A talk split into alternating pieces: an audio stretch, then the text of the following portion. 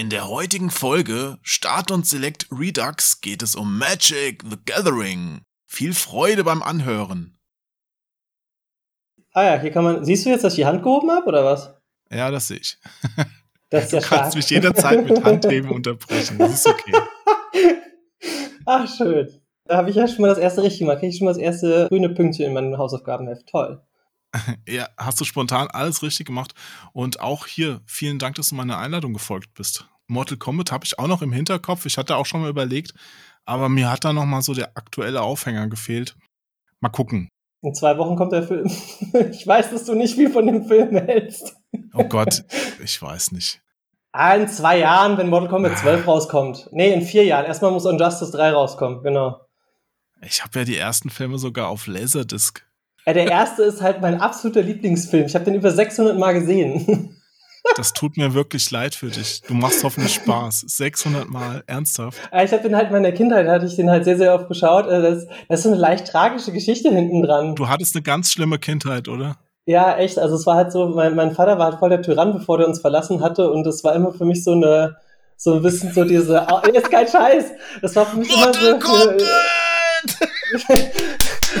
ja, genau. Nee, ich hatte halt sehr viel Angst auch von meinem Vater und das war echt voll der Tyrann. Der hat uns irgendwann halt auch mal verlassen und ich habe halt immer Mortal Kombat auf VHS geschaut, um quasi mir so selbst Kraft und Mut zu geben. Also bitte schneid das, mach das nicht in den Podcast rein. Das ist so eine ganz private Insider-Info. Das wissen ganz wenige Menschen nur. Also es war für mich immer so eine Ablenkung von der Kindheit, wirklich. Es tut mir leid. Alles, was du hier in diesem Podcast erzählst, ist natürlich jetzt auch direkt live. Der wird ja nicht geschnitten. Ach ja, stimmt. Ja, das ist okay. Wie sieht das aus mit äh, Schimpfwörtern? Das ist alles okay. Aber soll ich das jetzt wirklich nicht verwenden? Oder?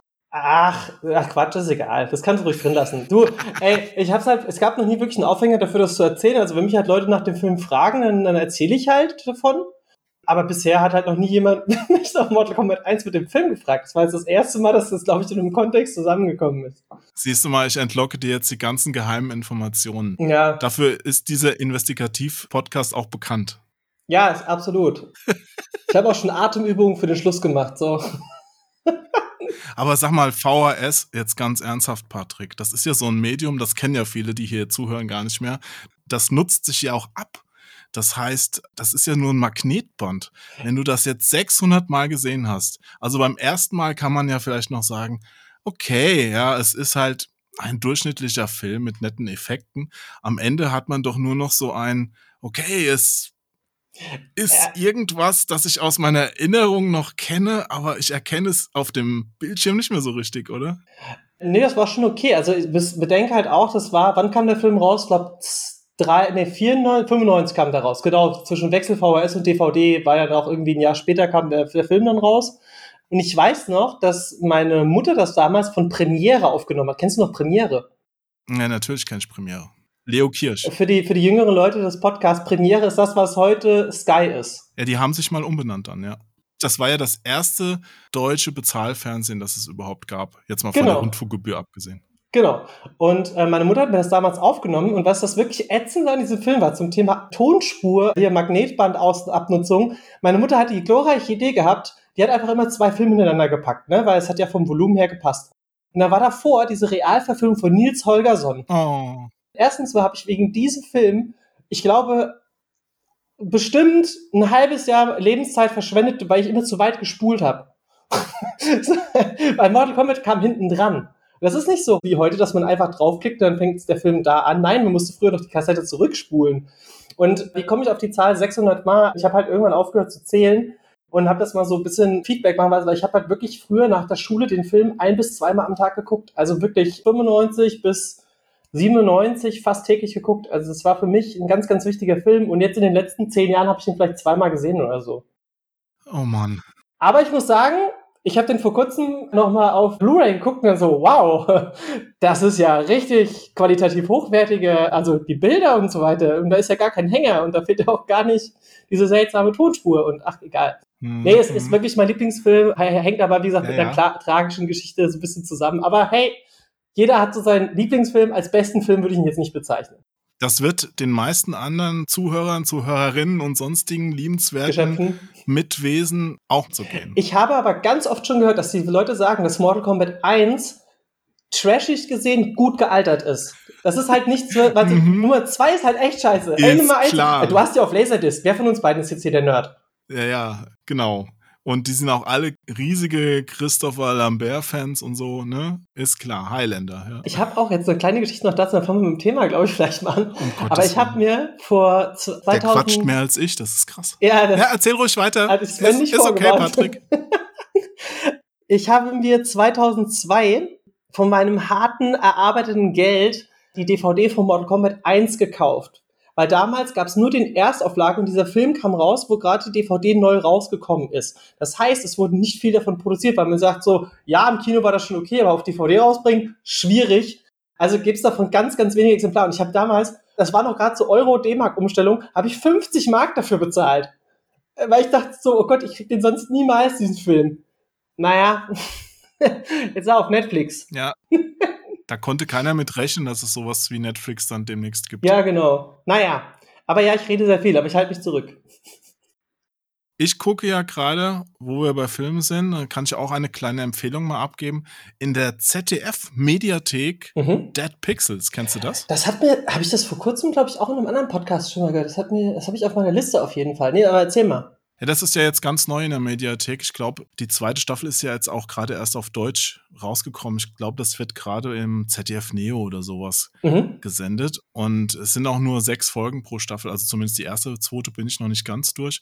Und da geht's um Nerds. Das ist total cool. Die haben also ein fiktives Spiel, über das sie reden, also ein Online-Rollenspiel. Und da passieren halt alle Klischees, die du dir so vorstellen kannst. Aber gut aufgegriffen. Also da hat jemand Plan. Das ist nicht sowas wie, ich schreibe jetzt mal eine Handlung und äh, versuche irgendwie diese Computerspieler da abzugrasen. Nee, der Typ, der das geschrieben hat, es ist eine britische Serie und der Humor ist auch sehr britisch. Es macht Spaß. Stimmt, da habe ich einen Trailer vor knapp zwei Wochen gesehen und zwar war das bei Kino Plus, falls er das was sagt, hier von den Rocket Beans. Mhm, okay. Ja, und die haben so ein Kinoformat. Habe ich nicht gesehen. Ich bin da jetzt ganz zufällig Ja. drauf gestoßen und muss wirklich sagen, Dead Pixels, also alleine, ich meine, du weißt, ich liebe Pixelspiele.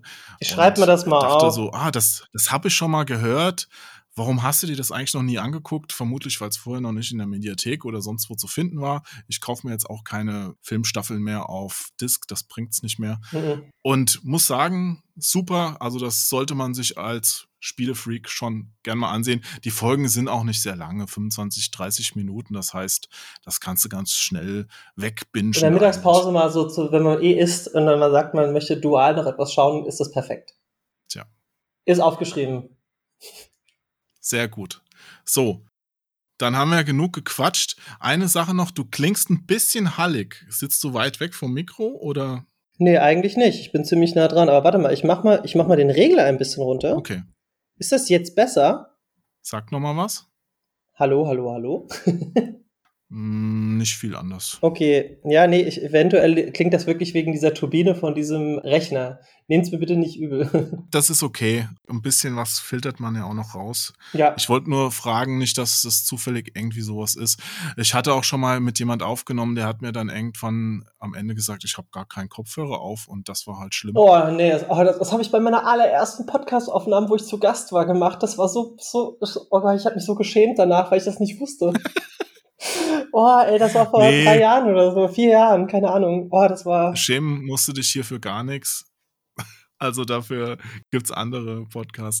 Den ersten Podcast, den habe ich damals noch für PC Action aufgenommen. Das war irgendwann in den 2000er Jahren. Ich weiß es nicht mehr, wann wir damit angefangen haben. 2006 oder so. Also der ersten, ersten Hype-Welle quasi des Podcasts. Nee, wir haben die ausgelöst. Ach, Also es gab damals wirklich nicht viele, also das ist übertrieben sogar. Ich glaube, es gab einen anderen Spiele-Podcast außer unserem dann, der war aus Österreich, wenn ich mich richtig erinnere. Ansonsten waren wir tatsächlich die Ersten. Also wir haben das dann auch auf der DVD vom Heftmagazin mitgeliefert hm. als MP3. Ja, ah, wir haben schon viele coole Sachen damals angefangen. Ja, und andere Leute haben sie dann kommerziell ausgeschlachtet. Ah ja, Aber gut. Was, also, du, du, mal, du, bist, du bist halt eine Lichtgestalt. Du bist halt. äh, Ja, ja. Wichtig Mhm, ist immer, immer genießen und andere machen lassen. ja, ja. Im Endeffekt war es auch Doc Brown, der die, die, die, die Zeitmaschine gebaut hat. Und Mart, wer ist der Held Marty? Hm? Denk mal drüber Eine nach. Frechheit ist das. Eine Frechheit, ja. Ja, Aber bevor wir uns hier verquatschen komplett, Patrick, ich begrüße dich zunächst, okay? das ist vollkommen legitim, ja.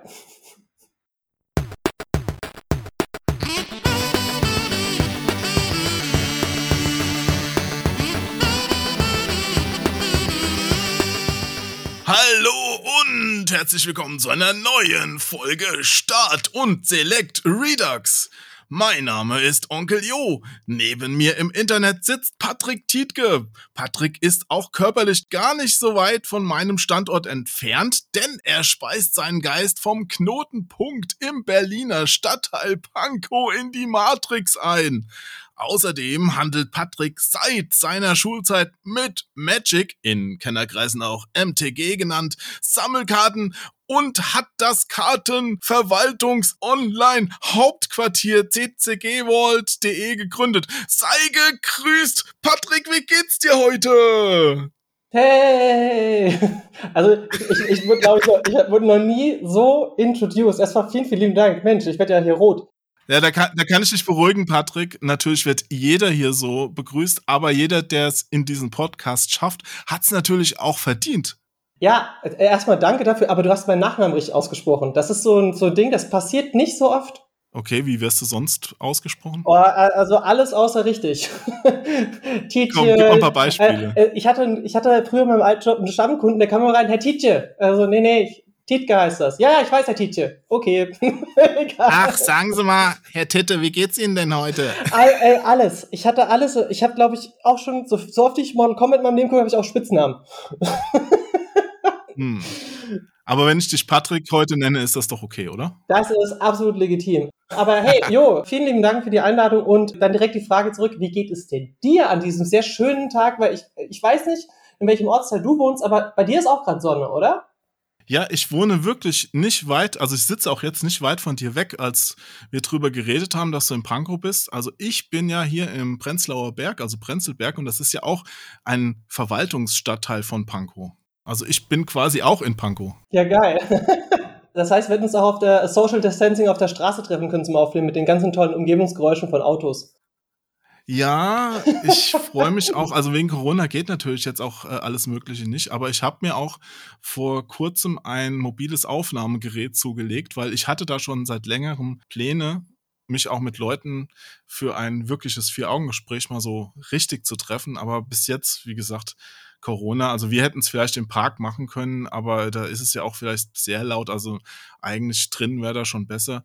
Ich freue mich drauf, wenn irgendwann wieder mal was funktioniert und da äh, auch mal was vorangeht. Ja, wenn du Unterstützung brauchst oder sagst du, hey, ich brauche jemanden, der mehr redet als ich, weil meine Stimme geht heute nicht, sag einfach Bescheid. ja, genau.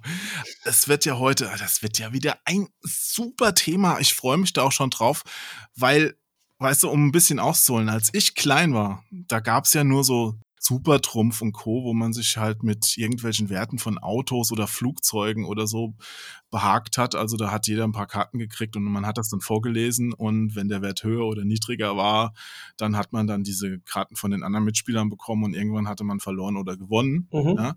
Das heißt aber, diese ganze Sammelkartengeschichte oder Spielkartengeschichte mit Pokémon oder auch Magic, die ist halt an mir komplett vorbeigegangen, weil da war ich schon nicht mehr in der ursprünglich anvisierten Zielgruppe. Ja, also bei mir auf dem Schulhof gab es das einfach noch nicht. Und deshalb freut's mich diebisch, dass wir heute quatschen können, weil dein Auftrag, Patrick, dein Auftrag ist mir jetzt quasi als absoluten Noob mal Magic ein bisschen näher zu bringen. Magic the Gathering. Ja. Ja? Ja, kann kann ich gerne machen. Also das ist kein Problem. Magic the Gathering, the trading card game. You ready to feel the pain? Das ist ja so ein, so ein Ding, das haben auch schon viele Kollegen von mir gerne gezockt. Ich habe auch schon mal zugeguckt. Ich habe auch selbst mal einmal kurz mit so geliehenen Karten was probiert, aber das ist natürlich nicht das Gleiche. Ja? Also Magic, das ist ja 1993 in USA auf den Markt gekommen von Wizards of the Coast. Korrekt? Ne, die mittlerweile zu Hasbro gehören. Also unterbrich mich bitte immer, wenn ich was Falsches sage. Ich habe das natürlich nur, ist nur, angelesenes Wissen, ja. Und das Sammelkartenspiel, also es ist ein Sammelkartenspiel von Richard Garfield. Das ist korrekt. Und diesen Namen, den kenne ich natürlich, weil der hat ein anderes Spiel früher gemacht, das ich wirklich sehr liebe. Das heißt Robo Rally. Kennst du das auch? Ja, da gab es noch mal eine zweite Edition vor fünf Jahren oder so. Also kam die neue Robo-Rally-Version raus. Wer es nicht kennt, das ist auch ein super Spiel, das kann man auch wirklich abends mal zocken. Also das ist ein Brettspiel. Aber wir reden ja jetzt über Sammelkarten.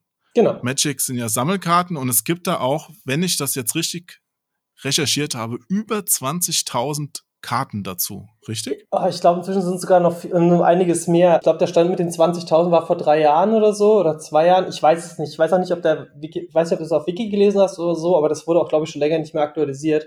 Weil gefühlt im letzten Jahr kamen ungefähr äh, dreimal so viele Karten raus wie in den letzten zwei Jahren davor. Also ist das wie so ein Virus, das wächst auch so exponentiell, ja? Ja, kleine Zeitstory dazu. 20% letztes Jahr vom Umsatzwachstum von Hasbro hat Wizards ausgemacht. Also nur Magic the Gathering Dungeons Dragons. Ne? Also das war schon krass. Also die Pandemie hat dazu geführt, dass die Leute halt wieder mehr Kartenspiele und Pen and Paper quasi betrieben haben. Hey, absolut. Ich meine, Pokémon geht ja auch gerade durch die Decke. Ja. Konami macht einen Hauptteil des Umsatzes auch mit Yu-Gi-Oh! Also das ist schon Sammelkarten, die sind schon einfach gerade sehr angesagt. Ja, absolut. Und ich meine, Konami soll gerne einfach bei Yu-Gi-Oh! bleiben und soll einfach mal die Rechte von Silent Hill und Co. einfach mal abgeben an Sony, dann ist das alles okay.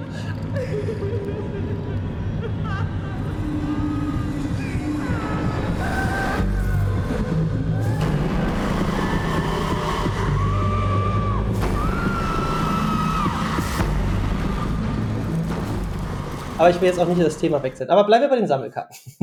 Konami ja, bleiben wir bei den Sammelkarten. Ja, genau. Also es sind ja auch Millionen von Spielern. Also der letzte Stand, den ich da gelesen habe, vielleicht ist der dann auch wieder drei Jahre alt, das waren 35 Millionen, also über 35 Millionen. Wahrscheinlich sind es heute nach der Pandemie über 70 Millionen, ich weiß es nicht, ja, vielleicht weißt du es. Aber so viele Leute können sich ja nicht irren. Also irgendwas muss ja da dran sein. Ja. ja. Kannst du mir sagen, um was es hier geht und warum das Spaß macht? Ja, gerne. Ich versuche mich wirklich kurz zu halten. Ich weiß, dass jetzt Sven wahrscheinlich lacht, wenn er das hört. Liebe Grüße an der Stelle. Ach so, ist das so ein geflügeltes Wort für einen 30-minütigen Monolog jetzt? Nee, und dann sag ich schon mal Tschüss. Ich versuche mich wirklich.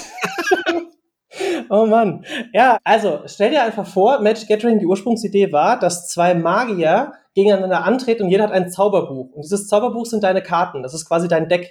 Deswegen sieht die Rückseite einer Magic-Karte auch aus wie ein Buchrücken. Du ziehst quasi Zaubersprüche und Kreaturenzauber und jeder Spieler, also jeder Magier hat 20 Lebenspunkte. Es ist so, dass derjenige, der den anderen auf null Lebenspunkte bringt oder sein Deck, also sein Zauberbuch quasi auf null Karten bringt, der gewinnt dann quasi. Mhm. Über die Jahre ist das dann von Fanformaten, die dann übernommen wurden, auf richtige Formate mit mehr Lebenspunkte, andere Deckbaustrategie. Jeder Spieler hat normalerweise 60 Karten von den 60 Karten machen ungefähr ein Drittel des Decks Länder aus. Länder produzieren Mana. Mana brauchst du, um Zaubersprüche wirken zu können. Du darfst pro Runde ein Land spielen. Kreaturen äh, haben dann gewisse Stärke und Verteidigungspunkte. Es gibt fünf Farben in Magic the Gathering. Das ist einmal weiß, dann gibt es blau. Ich kann vielleicht noch kurz sagen, was das überhaupt für Völker sind, damit man auch sagt, so, hey, das könnte mich ja interessieren. Also weiß sind so die Ritter, die Menschen, die Engel. Blau sind dann halt Magier, Meervolk, das ist ganz berühmter Ausdruck ist Counterspell in Magic Das heißt, du darfst nicht mitspielen, also sprich Unterbrechungszauber. Wie heißt das? Counterspell oder Unterbrechungszauber. Mhm. Äh, also ein Counter quasi. Ja, das kennen wir ja alle von Prügelspielen. Ja, genau, genau. Und Counter ist quasi so, also Blau war bis vor ein paar Jahren oder ist auch heutzutage immer noch die stärkste Farbe des Spiels. Das ist einfach so. Die dritte Farbe ist aber warum, wenn ich dich kurz unterbrechen darf, warum spielt dann nicht jeder Blau, wenn es die stärkste Farbe ist? Weil es Formate gibt, in denen Blau nicht so dominant ist, weil die alten Sprüche, also gehen wir mal davon aus, du könntest den kompletten Kartenpool benutzen. Das Format nennt sich dann Vintage. Da spielt man auch so mit Karten Black Lotus, Ancestral Recall, das hat man vielleicht schon mal irgendwo gehört. Black Lotus ist auch eine der teuersten Karten. Genau, hat vor kurzem auch die Glora-Karte getoppt, ist für 510.000 US-Dollar weggegangen, eine Alpha Black Lotus. 510.000 Dollar. Genau, das ist auch noch lange nicht der Peak. Also es hat jemand für so eine Papierkarte eine halbe Million Dollar bezahlt. Genau, es war ungefähr zwei Wochen bevor der Typ das Super Mario für, was waren das, 750.000 gekauft hat. Aber was sind das für Leute? Sind das irgendwelche Millionäre, die jetzt keine Leute mehr in ihren Kellern foltern wollen, sondern die jetzt Sammelkarten kaufen? Oder wie, wieso? Wer, wer gibt so viel Geld aus? Ich sehe das einfach so, es ist inzwischen einfach das neue Prestige geworden. Also früher war es halt einfach so, dadurch, dass du halt durch Kryptowährungen. Ja, genau. Ist klar, Patrick. Weil man so ein geiler Typ ist, wenn man jetzt irgendwelche Sammelkarten zu Hause hortet oder was. Du wirst lachen. Das kannst du mir doch nicht erzählen. Es gibt zum Beispiel der NFL-Spieler Cassis Marsh, der hat unter anderem bei den Pittsburgh Steelers gespielt, der hat jetzt äh, bis vor kurzem bei den Arizona Cardinals gespielt, also ein Pro-NFL-Spieler. Ja. Der hat jetzt einen Magic Shop aufgemacht und der kriegt die Bude eingerannt ohne Ende und der ist halt einer der so populärsten Promis, der das spielt und auch sammelt. Und es ist halt auch inzwischen ein alternatives Investment geworden. Ich meine, ich, das ist mein Hauptjob, ja, Magic Gathering. Ich meine, ich verkaufe Sortiermaschinen für diese Dinger, die im höheren fünfstelligen Bereich sind. Es gibt Firmen, die kaufen die halt wie nix, weil dieser Markt ist so gigantisch groß geworden. Und auf der anderen Seite hast du aber auch einfach so die Spieler, die einfach sich zu ihrem Comic-Shop gehen oder was auch immer. Ich meine, ich habe meine ersten Karten auch damals in, in meinem Comicladen in Kaiserslautern, Gerds Comicladen gekauft. Und das werde ich auch niemals vergessen. Ich habe auch immer noch die erste Karte von damals, meinem ersten Booster-Pack. Das ist halt was für jedermann. Zum einen für die Hardcore-Sammler, weil diese Black Lotus zum Beispiel gibt es halt weltweit in einem guten Zustand vielleicht weniger als zehn Stück. So, dann hast du aber auch die Möglichkeit, einfach zu sagen, okay, ich lege hier 3,50 Euro auf den Tisch, ich hätte gerne ein Booster-Pack. Oder ich nick mal 10, 15, 20 Euro und dann kann ich auch direkt spielen. Und das ist ja, glaube ich, das Schöne, weil es halt wirklich für jeden was ist. Und dieses Fantasy-Setting, das war ja noch lange vor Herr der Ringe-Hype und allem drum und dran. Aber weshalb gibt's von dieser Karte nur zehn Stück? Man haben die das extra so gemacht und haben dann sich überlegt bei Wizards of the Coast, ah, da, die drucken wir jetzt quasi im Handbetrieb die werden dann mal super gefragt. Oder war das nee, nee, es gab mehr. Es gab viel mehr oder ist da mal ein Lager abgebrannt oder was ist passiert, dass es nur zehn Stück Also es gibt vielleicht noch zehn Stück in einem perfekten Zustand, muss man dazu sagen. Also es gibt vielleicht noch so, sagen wir mal, 2.000, 3.000. Ach so, genau. es gibt mehr und die anderen sind benutzt. Genau, also 2.000, 3.000. Aber man geht aber davon aus, dass die Hälfte zerstört wurde, weil die allerersten Booster Packs aus der Edition Alpha wurden zum Beispiel auch auf Cons rausgegeben. Und damals war es halt so, ja, was soll ich denn damit? Ist ja gar kein Mau-Mau. Oder ey, ist ja, ja Booster Pack hier, bitteschön. Mhm. Ja, cool, in die Hand, aufgemacht. Das gefällt mir nicht, in den Mülleimer geworfen. Also man geht einfach davon aus, dass ungefähr 50 Prozent der High-Value-Alpha-Karten einfach verschwunden sind, irgendwo auf irgendwelchen Dachböden, Wasserschäden. Früher hat man auch noch ohne Hüllen gespielt. Also musst dir vorstellen, wenn du heutzutage 10 Alpha-Karten nimmst in einem perfekten Zustand und du mischst die einmal, verbrennst du schon 20.000 Euro. ja, das ist ja schrecklich. Aber das hat für mich dann aber auch nicht mehr viel mit Spiel zu tun. Und wo du jetzt sagst, als Investition das zu sammeln, weiß ich trotzdem nicht. Ich, natürlich, die Wertsteigerungen sind enorm, aber dennoch sind ja auch die Schwankungen enorm. Ja, klar, es geht öfters mal nach oben, aber ich habe ja auch schon in diversen Sammelgebieten, die jetzt nicht so einen reellen Wert dahinter haben, sondern mehr so einer, der durch ideelle Werte entsteht, erlebt, wie dann auch wenn der, wenn der Hype oder die Nachfrage sinkt, die Preise dann auch wieder in den Keller stürzen. Meinst du nicht, dass bei Magic auch die Gefahr besteht, dass sowas passiert? Nee, glaube ich nicht, denn es gibt einen wichtigen Faktor bei Magic, also nicht so krass. Natürlich gibt es Schwankungen, es gibt auch bei verschiedenen Karten Schwankungen. Ich versuche jetzt auch mal diese Finanzsache vielleicht noch in so ein paar Sätzen abzuhandeln, dass wir auch mal aufs Spiel nochmal eingehen können, weil ich glaube, das ist auch wichtiger. Ja, natürlich. Es ist so, bei Magic Gathering gibt es eine Reserved List. Die Reserved List war quasi dadurch, dass sie in den ersten drei Jahren die stärksten Karten einfach nachgedruckt haben, dann mit einem anderen Rand oder quasi dann, damit jeder diese Karten zur Verfügung hat. Und haben sich halt die Fans aufgeregt und haben gesagt so, ey Leute, jetzt habe ich hier irgendwie 200 D-Mark bezahlt für eine Black Lotus und jetzt kommt die noch mal raus, was soll das denn bitte? Also es ist nicht fair. Und dann hat Wizards of the Coast gesagt so, hey, wir bringen Reserved List raus. Das heißt, es gibt von den ersten, ich glaube, es sind sechs Jahre von Magic the Gathering, diverse Karten, die auf diese Reserved List gewandert sind und die da haben eine Reprint Policy. Und solange diese Reprint Policy besteht, wenn sie halt irgendwann kippt, dann kann sich Hasbro wahrscheinlich auf Millionen Klagen einrichten, aber diese Karten werden nie wieder hergestellt. Das heißt, werden nicht mehr nachgedruckt. So. Und das ist auch der Grund, warum viele Leute sagen, ja, das ist für mich ein Investmentgrund. Es bleibt aber eine Karte, ne? Ja, natürlich. Aber eine blaue Mauritius ist auch nur eine Briefmarke. Das stimmt. Und die ist natürlich auch sehr teuer. Dennoch wage ich auch bei Briefmarken, das ist ein schönes Beispiel, zu bezweifeln. Ne? Okay. Da gibt es natürlich die blaue Mauritius, aber da muss auch erstmal jemand finden, der die Millionen dafür bezahlt. Und bei Briefmarken gibt es halt ganz viele, die früher mal ein bisschen was wert waren und heute gar nichts mehr wert sind. Das ist richtig, genau wie mit Telefonkarten. Aber ich beschreibe es mal für dich. Oder Ü-Ei-Figuren. Ich versuche jetzt mal eine Brücke zu schlagen zu etwas, wo, wo ich glaube ich dir das Feeling am besten geben kann. Dagoberts Kreuzer. Für den Rest der Welt ist das ein einfacher Kreuzer. Für Dagobert ist das halt alles. Das ist ja auch ein Glückskreuzer. Ja, aber trotzdem. Also ich zum Beispiel. Der hat ja magische Kräfte. Ja, ja, ja, okay. Ich habe ich hab nicht so extrem viel DuckTales gesehen, beziehungsweise früher gelesen, aber ich weiß. Deswegen will Gundel Gaukelei den auch immer klauen, weil die den für ihren Zaubertrank braucht, um die mächtigste Hexe der Welt zu werden. Ja, aber das ist, glaube ich, alles Placebo. Ich weiß, du, du willst mit mir über Dagobert Duck diskutieren. Das ist ein heikles Thema, ja. Ich weiß, also es gibt auch Comics mit Dagobert, wo er versucht, von irgendeiner Allerweltsmünze einfach alle aufzukaufen, um dann 99 Prozent, also alle bis auf eine davon zu vernichten im Grunde, damit das die teuerste Münze der Welt ist. Das hat übrigens äh, Seto Kaiba in Yu-Gi-Oh! gemacht. Der hat, es gibt vier weiße Drachen und er hat einen vierten geholt und hat ihn zerstört, damit er nur er selbst die drei Stück hatte. Also. Oh Mann, das ist also der Dagobert von Yu-Gi-Oh! Ich verstehe. Ja, genau. Auf jeden Fall, dieses Finanzthema ist halt so, solange eine Nachfrage da ist, das ja. muss ich dir nicht erklären, aber solange eine Nachfrage da ist, wird es halt auch immer Käufer geben. Und diese Reserved-Karten gibt es aktuell noch welche, die halt teilweise noch unter einem Euro zu bekommen sind. Und das ist ja genau der Grund. Ich kann ja die Black Lotus für eine halbe Million nicht leisten. Was kann ich mir denn leisten? Ah, ich kann mir eine Reserved-Karte vielleicht für 100 Euro leisten. Und ich meine, ich habe Kunden, die ich berate, dass sie halt sagen, ey, was soll ich denn diesen Monat kaufen? Dann sage ich so, hey, das und das und das hat Potenzial. Und da ist halt wirklich für die meisten bisher ein guter Payout gewesen, dass über die Monate hinweg der Preis einfach gestiegen ist. Und jetzt kommt noch ein wichtiger Faktor, um das Ganze auf das Spiel umzumünzen, denn gewisse Karten, es gibt verschiedene Formate Magic. Ich versuche das wirklich kurz zu halten. Das beliebteste Format ist Modern. Modern ist quasi so die neuere Ära von Magic Gathering. So ungefähr seit 2005, glaube ich, sind das die Sets. Und es gibt aber immer noch Spieler, die zum Beispiel Oldschool spielen, die spielen mit den ganz alten Karten nur. Das sind dann solche reichen Leute oder Leute, die einfach sagen, so ja, es ist halt mein Haupthobby. Dann gibt's aber auch Legacy. Und Legacy, da sind auch sehr viele Reserveless-Karten mit drin. Ist aber immer noch ein sehr, sehr beliebtes Format. Und dementsprechend sind gewisse Reserveless-Karten auch für Turnierergebnisse sehr, sehr wichtig, denn da geht es teilweise um, um 50, 100.000 Euro Preisgelder.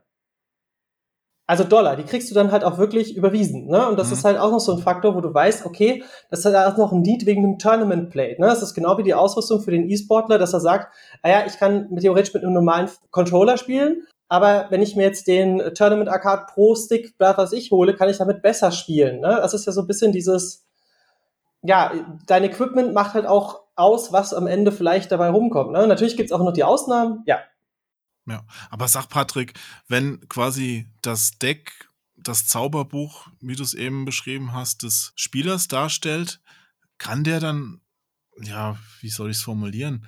Ist dann der reiche Zauberer der bessere Zauberer, Nein. weil der sich die besseren Zaubersprüche leisten kann? Nee, auf gar keinen Fall. Magic Gathering wurde ja vor zwei Jahren offiziell als das komplexeste Spiel der Welt äh, betitelt.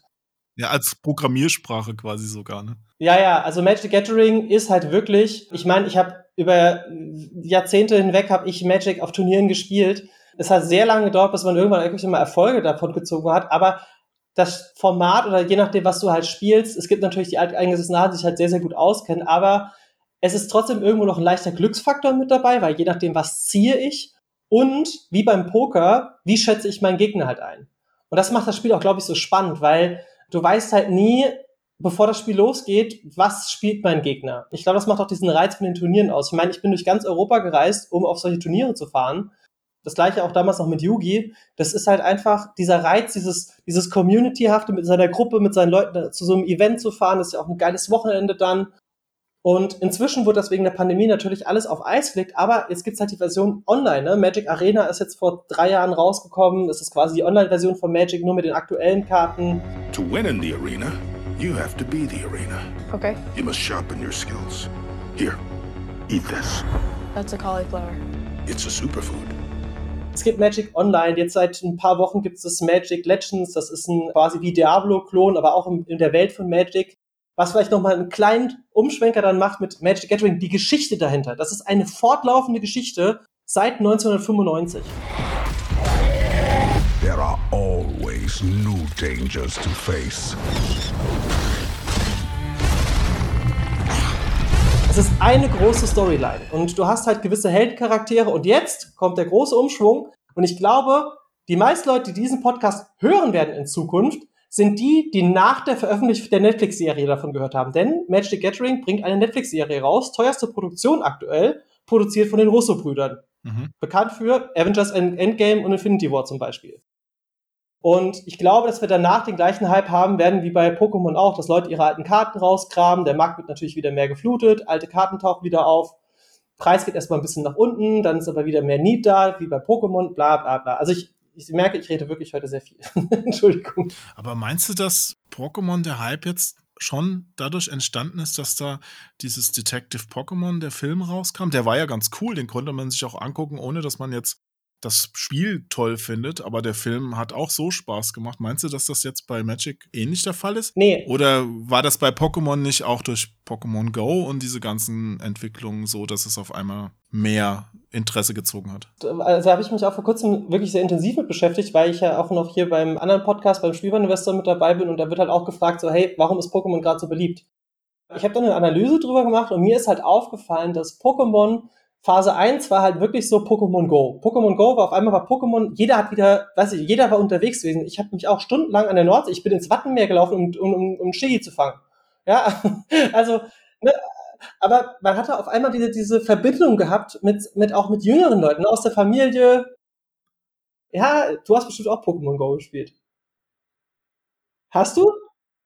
Natürlich hast du Pokémon Go gespielt. Naja, egal. Ich hab's installiert und dann wollte ich mich anmelden und dann ging das damals die ganze Zeit nicht. Vielleicht erinnerst du dich am Anfang noch, äh, weil sich jeder anmelden wollte, gab es natürlich da Engpässe auf dem Server und ach, Okay, es tut mir Fall- leid, ja, dann verbringe ich, verbrenne ich lieber meine Zeit woanders, ja. Nix gegen das Spiel jetzt, also sowohl WoW als auch Pokémon Go ist schon cool, aber das sind halt monströse Zeitfresser Naja, ich verstehe schon, was du meinst. und ich bin dann halt schon der Typ, ich gebe es ja offen zu, ja. Wenn ich irgendwo meine Zeit rein pfeffere in dieser großen Menge, dann lieber in Assassin's Creed oder sowas, was halt auch noch super aussieht ja dazu. das, das wollte ich dir übrigens mal persönlich sagen. ja. Also ich glaube, ich kenne niemanden, der so intensiv die Assassin's Creed Spiele spielt wie du. Das sind nur die letzten zwei, weil davor habe ich eine ganz, ganz lange Pause gemacht. Also ich habe die ursprünglichen, habe ich alle gespielt und dann irgendwann hat es mich nicht mehr so gefesselt, weil so vom Gameplay her war es schon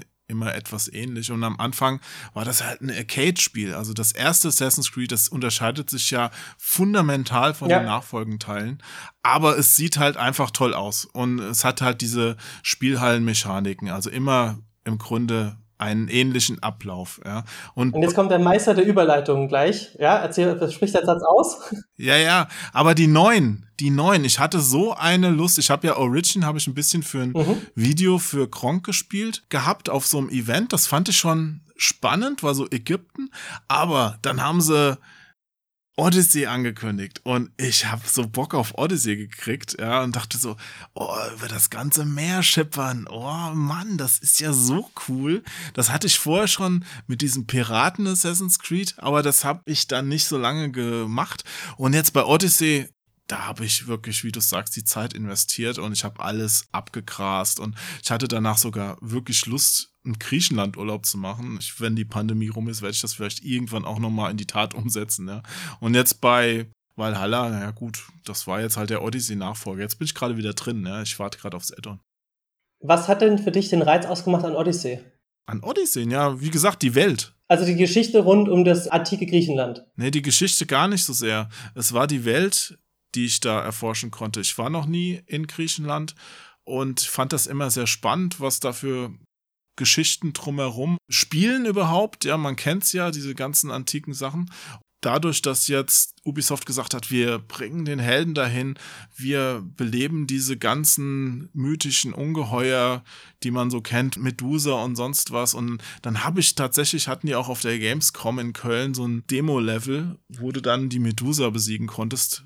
Es hat fast keiner geschafft. Ich hab's geschafft, ja. Und also der Kampf, das ist ja auch im Nachhinein, haben sie es geschickt gemacht, war einer der besten Kämpfe aus dem ganzen Spiel, ja, weil der so ein bisschen abwechslungsreicher war als die anderen, Mhm. mit mehreren Taktiken. Und danach hatten sie mich halt an der Angel, ja, weil ich habe halt gemerkt, wow, das ist genau das, was ich jetzt gerne mal wieder spielen will. Und jetzt kommt meine kleine Überleitung, denn das ist nämlich auch genau das, wie Magic the Gathering funktioniert.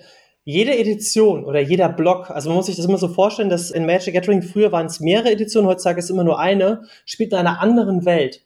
Und Kaltheim, das ist das letzte Set vor dem aktuellen Set gewesen, das spielt in einer Wikingerwelt von Magic the Gathering. Dann auch, wo ich noch dachte damals so, hat jetzt Ubisoft sich mit Wizards abgesprochen, dass die beide quasi Wikinger-Thema zur gleichen Zeit rausbringen? Weil das war letztes Jahr im Dezember, glaube ich, kam oder Januar kam Kaltheim raus. Naja, ich glaube, bei Magic ist die Produktionszeit schon ein bisschen kürzer als von. Zwei Jahre. Okay, zwei Jahre. Kommt man fast auch beim Assassin's Creed dann wieder hin, wobei mit der Planung und so fangen die auch schon früher an. Also bei nach zwei Jahren. Ja, ja, klar. War wahrscheinlich aber nur ein krasser Zufall, ne? vielleicht auch wegen der Serie Vikings, wer weiß. Ja, ich glaube, die hat viel, viel inspiriert, ja.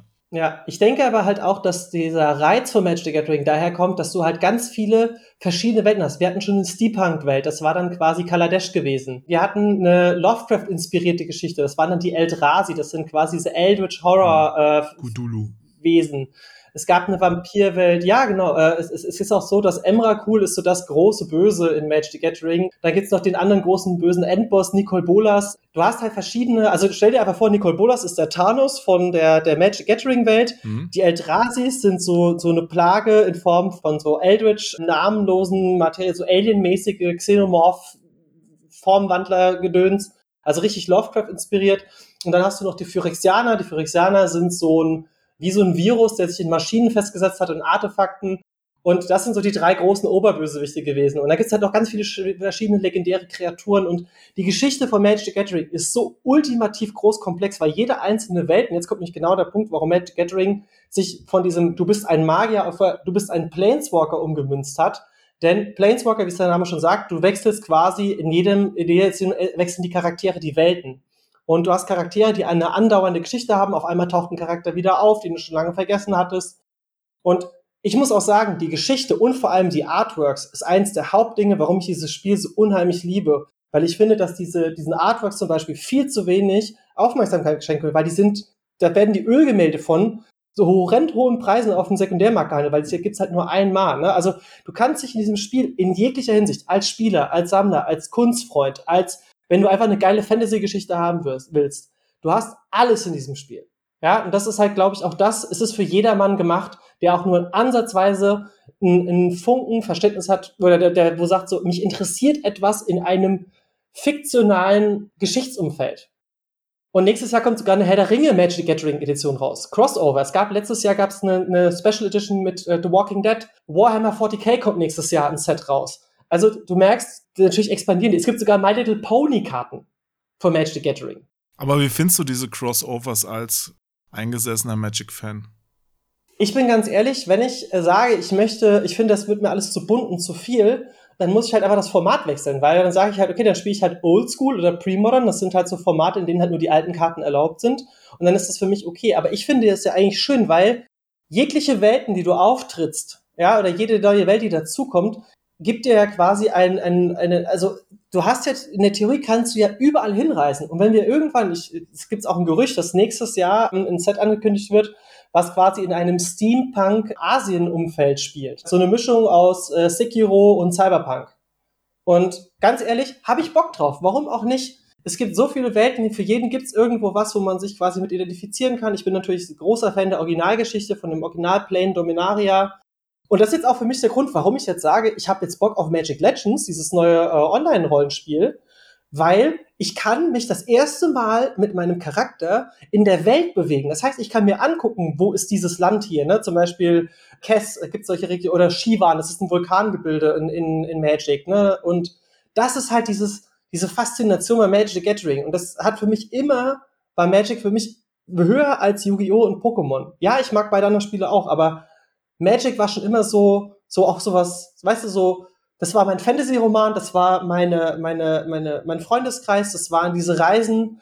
Das hatte ich natürlich auch mit Yugi und Co. aber Magic ist immer so eine andauernde Geschichte hängen geblieben. Und deswegen liebe ich dieses Kartenspiel so. Aber wenn du jetzt von der Geschichte sprichst, also das klingt ja wirklich so ähnlich, wie du es gerade gesagt hast, wie Assassin's Creed. Also ich kann ja in Assassin's Creed auch überall quasi mein neues Setting aufschlagen. Also da gibt's ja auch immer Vorschläge. Ich meine, da gab's ja schon Vorschläge hier, schick die mal in den Zweiten Weltkrieg und so. Also theoretisch geht alles. Ja, wir hatten doch sogar schon den Ersten Weltkrieg. Nee, was war das gewesen mit, es war Assassin's Creed 4?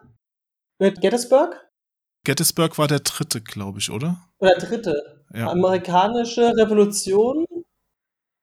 Ja, okay, Brotherhood und Dings, das war ja, die waren ja eigenständig als zwei Punkt, Punkt, Punkt und ja, Ja, es war drei, ja, ja. Ja, also du kannst es ja auch kaum noch zählen. Also das sind ja schon äh, Tausende erschienen. Black Flag war vier, stimmt. Das vierte war Piraten gewesen, genau. Ja. Nee, also du kannst ja auch in Magic offenbar im Grunde jedes Setting wählen. Aber was ist denn, wenn jetzt bei Assassin's Creed so damals mit Desmond, den Assassinen und den Templern, wenn das die Rahmenhandlung ist, was ist denn die Rahmenhandlung von Magic? Die Rahmenhandlung ist die, dass es einen Bruderkrieg gab zwischen Ursa und Mishra. Das sind die ersten zwei Charaktere, die genannt werden in der Geschichte. Und dieser Bruderkrieg hat sich bis zu dem Set Apokalypse, was 99 rausgekommen ist, da habe ich angefangen, Magic zu spielen. Das war ein großer Handlungsstrang. Da gab es dann halt so das Himmelsschiff Wetterlicht, das war so ein bisschen wie, ah, ich will jetzt nicht sagen, äh, wie, wie kann ich das vergleichen? Ein positiver Sternenzerstörer. Ja, also es ist quasi so, so da, da war so quasi die Helden dieser Geschichte drauf. Naja. Wie soll denn das funktionieren? Ein positiver Zerstörer. nee, aber nee, nee, nicht Zerstörer. Wie, wie kann man das sagen? Der Millennium Falcon ist ja, ja, sagen wir mal wieder Blockade Runner von, von Star Wars. Ne, wo die Leia drin war, dieses von der, von der Republik. Auf jeden Fall, die Wetterlicht war so ein bisschen dieser Hoffnungsschimmer in dieser Welt, weil es ging damals um den Krieg dieser zwei Brüder und das Erwecken der Phyrexianer. Und die Phyrexianer, das war so dann die erste Geschichtsbrocken und irgendwann gab es dann halt die Apokalypse, weil es war noch die einzige Möglichkeit, war einfach das komplette Multiversum in die Luft zu jagen. Und dann gab es so einen krassen Reset, aber die Geschichte ging weiter, denn gewisse Teile von Ursa haben überlebt. Und zwar in Form von Khan dem Silbergolem. Khan war Teil der Wetterlicht-Crew. Das war, Ursa war quasi ein Artificer, der hat quasi Maschinen hergestellt, Artefakte. Und gegen seinen Bruder Mishra, der hat sich mit den Phyrexianern jetzt bin ich mir nicht hundertprozentig sicher, ob ich da korrekt liege, aber der hat auf jeden Fall mit den Phyrexianern okay, zu tun gehabt. ich kann dir jetzt schon und, nicht mehr folgen. Es ist, es ist okay. Okay, warte, warte, ich, ich versuche es einfach weiterzumachen. Aber da gab es einen krassen Reset. Aber okay, Später greift man wieder was von früher auf und es gibt jetzt quasi fünf neue Helden oder mehrere neue Helden, die immer wieder in verschiedenen Welten auftauchen und zum Beispiel diese Eldrasis reisen halt auch mal in die anderen Welten und unterjochen die und dann wurden die eingefangen ey, das ist so unendlich, es gab einen Part mit Zeitreise, etc. pp. Und das ist halt so dieses, das ist eine riesen Spielwiese und man freut sich über jeden neuen Story-Schnipsel, der passiert. Okay. Und das wird auch natürlich auf den Karten auch gezeigt. Wenn auch ein Charakter gestorben ist, zum Beispiel dann, Spoiler, Gideons Memorial zum Beispiel, wo du weißt, oh krass, er ist gestorben. Oh, ich habe hier auch noch ein Spiel vor mir liegen. Da komme ich jetzt gerade drauf, weil du Gideon erwähnst. Da ist nämlich eine Figur von ihm drin. Also der ist schon tot, ja. Weil ich habe mir nämlich auf dem Flohmarkt mal das Spiel Arena of the Planeswalkers gekauft, ja. Boah, das ist PlayStation 1, oder? Nein, das ist ein Brettspiel. Magic the Gathering Brettspiel. Brettspiel. Ah, ja, das, das, kam vor vier Jahren raus. Ja, so, ja, das ist nicht so alt, aber da, ähm, ich fand die Figuren ganz nett. Ich habe es auch noch gar nicht gespielt. Ich habe es nur wegen den Figuren gekauft. Vielleicht verschenke ich es mal. Ja, es ist auch gar nicht mal so schlecht. Ja, ja du, ey, ganz ehrlich, die haben, Wizards hat sich ja viel ausprobiert, ne? Ja, vielleicht noch mit den Bogen zum Anfang zu bringen. Ne, die anderen drei Farben, die ich noch vergessen habe. Ist übrigens schon sieben Jahre alt. Echt? 2014. Zeit rennt. Ja. Krass. Überleg mal, 2014 ist sieben Jahre her. Okay, du darfst deinen Bogen noch zu Ende bringen. Äh, die Farben, die es noch gibt. Rot, das sind so Goblins, Feuer, Verbrennen, Vulkan. Ja. Schwarz. Schwarz ist Untot, Zombies, Necromancer, äh, Necromancer. Und meine Lieblingsfarbe Grün, das sind so die mächtigen Wesen aus der, aus der Natur, Elfen, Wälder, große Ballote, Behemoths, was auch immer. So, jetzt haben wir noch die fünf Farben abgehakt. Die fünf Farben haben wir abgehakt. Die Kartentypen, warst du da auch schon durch? Es gibt Kreaturen, Verzauberungen, Hexer. Also es gibt Zaubersprüche, es gibt Kreaturen und es gibt Planeswalker auch nochmal als Karten, die wie ein zweiter Spieler im Spiel funktionieren, plus Artefakte. Hm. Und Artefakte können dann sowohl unterstützende Karten sein, die aber auch Ausrüstungen und genau. Okay, und so ein Spiel läuft jetzt folgendermaßen ab. Also wenn keine Pandemie ist, sitzt man sich sogar an einem Tisch gegenüber, legt irgendwelche Karten hin, dann starren sich beide an, wie so Schachspieler, fangen an zu krübeln und spielen so nach und nach immer Karten aus und versuchen auf den anderen zu reagieren durch Karten, die dazu passen, richtig? So, also so ganz grob. So ganz grob. Du darfst da pro Runde ein Land spielen und das Land gibt dir Ressourcen, um die Zaubersprüche, die du auf deiner Hand hast, wirken zu können. Genau, und dann weißt du halt, okay, Runde 1 liegt Land, go, du bist dran. Dann liegt der, der Gegner ein Land, okay, go, du bist dran. Dann liegt der erste schon eine Kreatur und so weiter und so fort. Und dann guckt man halt, wer den anderen als erstes auf äh, null Lebenspunkte bringt. Das heißt, alle sind tot am Ende vom Verlierer. Ja, ja, du, deine Zaubersprüche verpuffen wieder und du hast halt verloren. Okay, aber deine Karten darfst du wieder mit nach Hause nehmen, oder spielt ihr dann um Karten? Es gab früher gab's die es gab Ente-Karten früher. Ente-Karten sind inzwischen verboten. Die haben gesagt, wenn du die Karte ausspielst, dann bestimmt jeder Spieler eine Karte aus seinem Deck, die mit den höheren Mana, also der Gewinner bekommt beide. Aha. Das war also die ersten Mechaniken von Magic the Gathering war das verankert, also in den ersten drei Jahren von Magic. Kann frustrierend sein. Sehr frustrierend, vor allem wenn du, also das machen heute immer noch Leute, wo dann so, ja, okay, Tabernakel, ja, 5000 Euro wert, ja, verloren. ah, ah, ja, Ist dir Passiert. sowas auch schon mal passiert? Also, dass irgendwie du eine sehr wertvolle Karte verloren hast oder machst du sowas nicht? Ich habe mal, nee, also drum spielen mache ich nicht. Habe ich früher bei Yugi mal gemacht, aber ich habe einfach gesagt, ich finde das nicht schön, weil dann wirst du nervös, dann spielst du nicht mehr so, du hast nicht mehr so viel Ja. Spaß am Spiel. Ja, krass. Deswegen bin ich, habe ich auch nie mich an, äh, deswegen habe ich mich noch nie mit Poker auseinandergesetzt, weil es ist mal witzig, aber so aktives Pokern ist halt wirklich so, ja, hier geht's gerade um Geld. Und das ist irgendwie nicht mehr so, weißt du, da geht so ein bisschen der Spaßfaktor für. Ja, es kann unterschiedlich sein. Ich kenne es in beide Richtungen. In der Tat verändert so ein Einsatz das Spiel fundamental. Also falls du solche Würfelspiele kennst, also wir haben damals bei uns in Hessen, ja, auch in der Kneipe gerne mal sowas gespielt, das hieß Jule. Das habe ich mal gehört, glaube ich. Das ist mit drei Würfeln, der höchste Wurf sind drei Einser und der zweithöchste Wurf ist eine sogenannte Jule, das ist eine 1-4-2, dann gibt's Abstufungen und so weiter.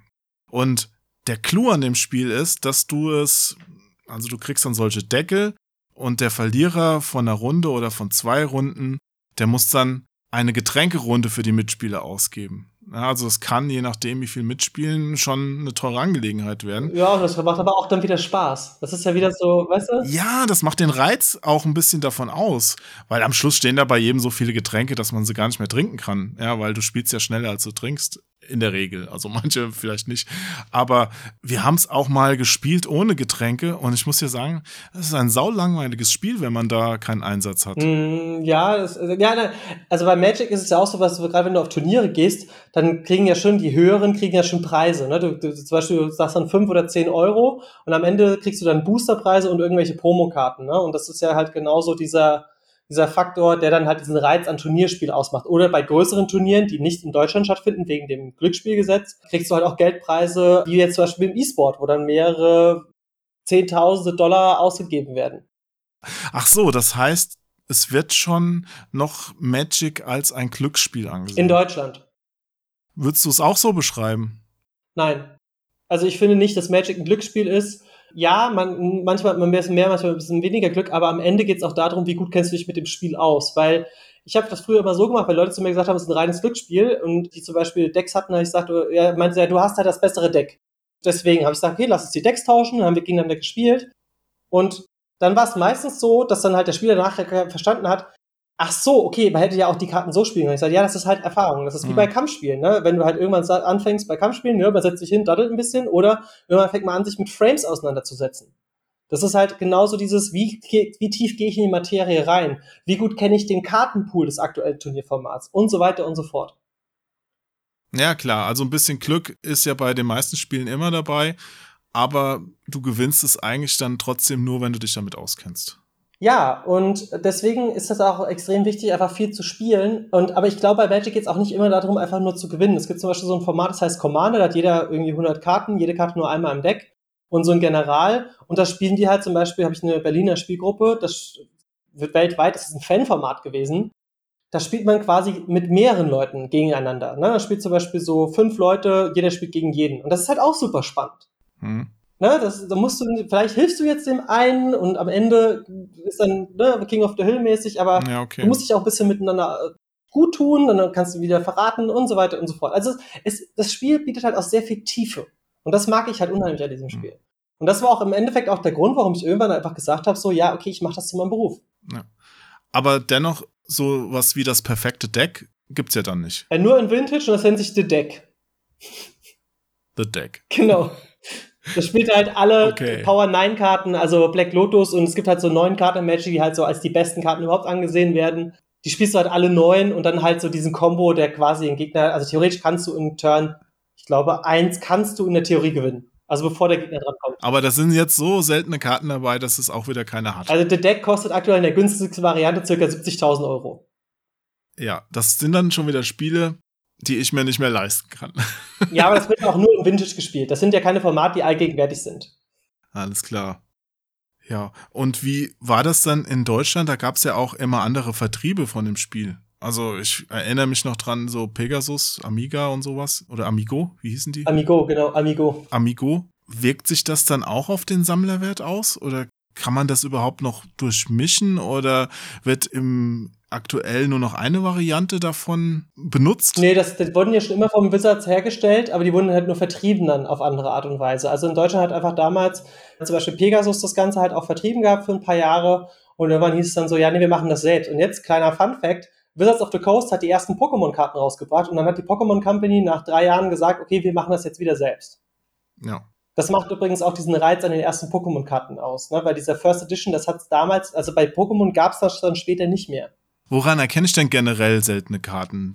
Wenn ich jetzt schon mal hier so einen Kartenexperten, der sein Geld auch damit verdient, am Tisch habe. Also wenn ich jetzt auf dem Flohmarkt bin, wonach soll ich Ausschau halten? Müssen die glitzern? Müssen die irgendwelche besonderen Drucke haben? Oder kann man das gar nicht so hm, sagen?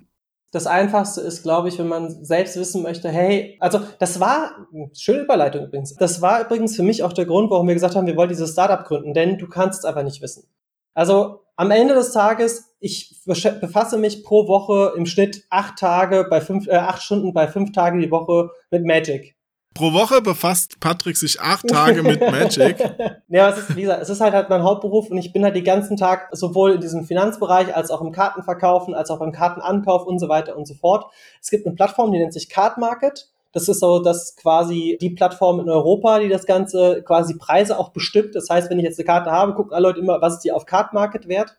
Grüße an die Kollegen an dieser Stelle. Und ja, es ist halt einfach so, dass du mit Card Market eigentlich ganz gut fährst. Das heißt, wenn du mal wirklich eine Karte in der Hand hast, Heutzutage ist es ein bisschen einfacher, weil heute gibt es dann solche Seltenheitsstufen. Das ist dann zum Beispiel das Editionssymbol, das ist rechts auf der Karte. Orange ist das seltenste, das ist Mythic. Dann gibt's Gold, das ist Rare. Dann gibt's Silber, das ist Uncommon. Und dann gibt's noch Schwarz, das ist Common. Ja. Ne, also das Editionssymbol, diesen Färbungen. Früher gab's das nicht. Und das ist halt so das Problem, weil gerade ältere Karten. Und das war auch der Need, den wir gesehen haben. Deswegen haben meine Kollegen und ich, die von TCG Vault, wir haben gesagt, wir machen ein Startup auf, bei dem uns die Leute mit diesen Sortiermaschinen quasi schicken uns ihre Sammlung wir jagen die durch den Sortierer und dann kriegen die das online gedisplayt. Das heißt, die sehen auch direkt, was sind meine Karten wert? Was habe ich hier eigentlich? Oder hey, ich will mir jetzt ein Deck bauen, aber alles andere brauche ich nicht mehr, kann ich halt verkaufen. Und wir haben gesehen, okay, da ist eine Riesenlücke, eine riesen Need, den es weltweit noch nicht abgedeckt gibt. deswegen haben wir TCG Vault gegründet. Wie funktioniert denn so ein Sortierer? Das Ganze ist von Roka Robotics. Das ist ein ehemaliger NASA-Techniker, by the way. Das finde ich auch total krass.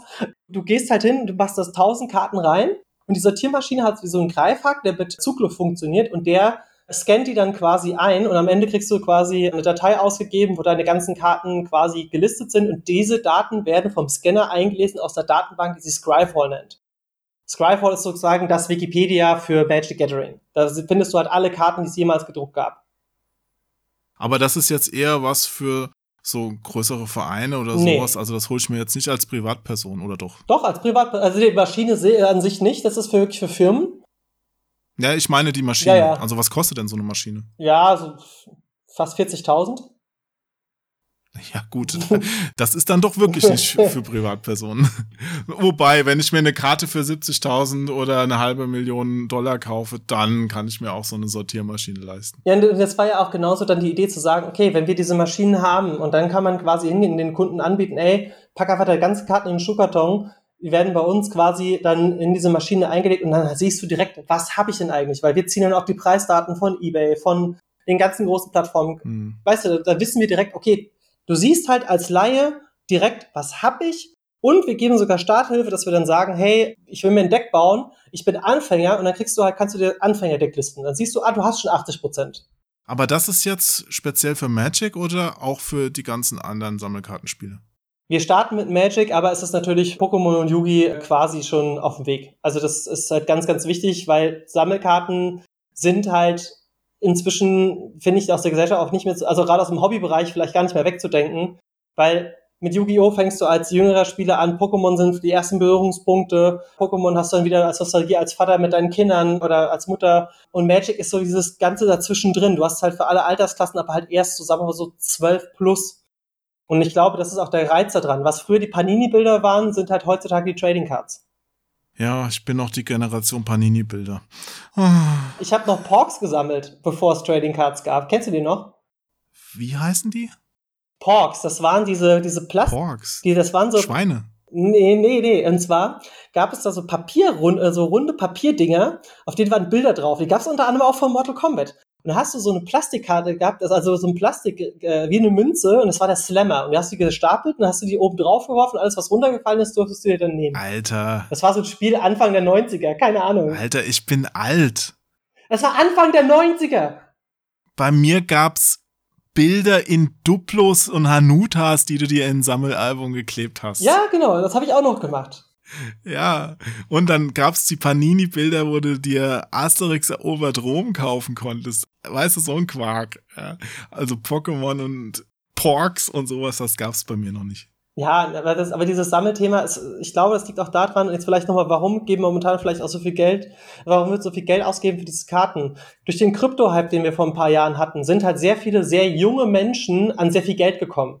Das heißt, du hast nicht mehr diese 50 plus Millionäre, sondern du hast halt wirklich Leute, die halt auch sehr, sehr viel Geld verdient haben in sehr kurzer Zeit und sagen, was mache ich denn jetzt mit dem Geld? Und es ist auch so, dass dieses überfüllige Leben, also ich brauche eine Villa, ich brauche ein Boot und was auch immer, ja, die gibt's immer noch, aber für viele ist einfach so, äh, eigentlich geht's mir ja ganz gut, aber ich will zum Beispiel in Kunst investieren. Und Magic Investment ist halt für viele auch ähnlich wie ein Kunstinvestment. Und da sagt man sich halt, ja, okay, ich habe halt diese One in a Ten weltweit. Das ist ja auch das gleiche wie mit Football, mit Baseballkarten.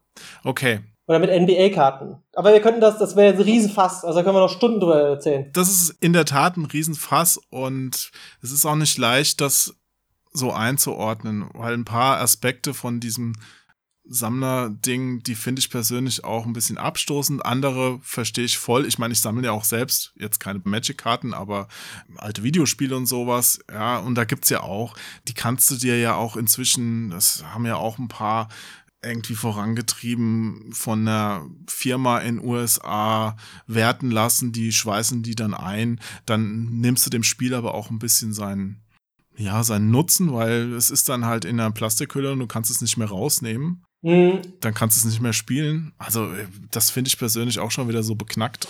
Dann spiele ich, dann hole ich mir lieber ein gut erhaltenes und eins, das ich auch wieder aus der Hülle nehmen kann. Aber du freust dich doch trotzdem, wenn du mal über den Flohmarkt läufst und dann findest du vielleicht irgendwie das Sega Dreamcast Gem oder äh, Mega Drive oder was auch immer, das du schon seit Jahren gesucht hast zu einem vernünftigen Preis. Es sieht noch gut aus und dann bist du halt auch mal bereit, vielleicht mal 80 Euro zu bezahlen, wenn du weißt, dass es ein Spiel ist, das vielleicht 120 wert ist oder vielleicht sogar 150. Ja, ja, aber die findest du nicht auf dem Flohmarkt. Also ich habe natürlich schon coole Spiele auf dem Flohmarkt gefunden. Nicht in Berlin, habe ich schon gehört. hm, will ich gar nicht sagen. Also in Berlin wurden schon viele Videospiele verkauft, die auch irgendwann wieder auf dem Flohmarkt gelandet sind. Und hier gibt's ja auch sehr, sehr viele Flohmärkte. Aber du musst halt viel Zeit investieren. Mein Tipp. Damit du was findest. Die ersten Flohmärkte nach der Pandemie, das wird ein Goldrausch werden, weil so viele Leute aussortiert haben ja, stand aber auch viel vor der Tür und es wird auch viel weggeworfen. Ich weiß nicht. Ich weiß auch nicht, wie das nach der Pandemie sich entwickeln wird mit diesen ganzen Massenveranstaltungen. Ja. Es wird noch sehr lange auf einer kleinen Flamme brennen müssen. Aber wobei heute sind die News rausgegangen vom Summer Breeze Festival, falls ihr das was sagt, in Dingelsbühl, das Metal Festival. Ja, klar, war schon mal. Ja, geil, weil die haben jetzt quasi ihr Gesundheitskonzept vorgelegt und die sagen, Summer Breeze laut diesem Gesundheitskonzept kann stattfinden. Ja, kann vielleicht stattfinden, aber wird's auch Spaß machen. Ich weiß ja nicht, wie dieses Konzept jetzt im Detail aussieht, aber du weißt vielleicht, bei der ersten Pandemiewelle gab's ja auch schon noch größere Konzerte, wo dann auf einmal so eine Vierergruppe in so einem Quadrat drin stand und abgezäunt war vom Rest der Zuschauer. Das ist für mich auch nicht mehr das Konzert. Ich bin ja auch in einem Verein, die ein Festival ausrichten, das Tells Bells Festival, da bei Limburg. Mhm. Da kommen ja auch immer ein paar tausend Leute hin. Das musste auch vor jetzt ein paar Wochen wieder von, es wurde von 2020 auf 21 verschoben und jetzt wird es von 21 auf 22 verschoben, weil es ergibt einfach keinen Sinn, das jetzt durchzuziehen. Ich bin auch realistisch. Wir werden Das vor wäre im August, 22, 23 werden wir so, wie wir es gekannt haben, das dauert noch Jahre. Aber im Endeffekt, ich habe trotzdem die, also sagen wir mal so, ich gehe eher davon aus, dass Summer Breeze dieses Jahr nochmal abgesagt wird. Ich habe auch mit Wacken und so weiter allem eigentlich schon dieses Jahr abgeschlossen. Aber nächstes Jahr denke ich, dass wir wieder Festivals erleben können, wie gesagt, es ist halt alles ein Faktor der Geduld und ich muss auch sagen, ich vermisse Flohmärkte, ich vermisse Festivals, ich vermisse es aber auch einfach mal mit Leuten mich zu treffen. Ne? Jetzt zum Beispiel können wir sagen so, hey, jo, lass uns doch einfach nach dem Podcast noch ein Bier trinken gehen. Weißt du, das sind so die Sachen, die fehlen. Ey, sowas von, das ist alles gerade so schrecklich und ich hoffe wirklich, dass das bald ein gutes Ende nimmt. Aber du, wir schweifen gerade ab. Ja. Ich habe noch zwei Fragen ja. zu Magic, um das Thema noch abzuschließen. Mhm. Die eine wäre, was mache ich denn, wenn ich jetzt zu Hause noch irgendwie so ein paar alte Karten habe? Komme ich dann zu dir?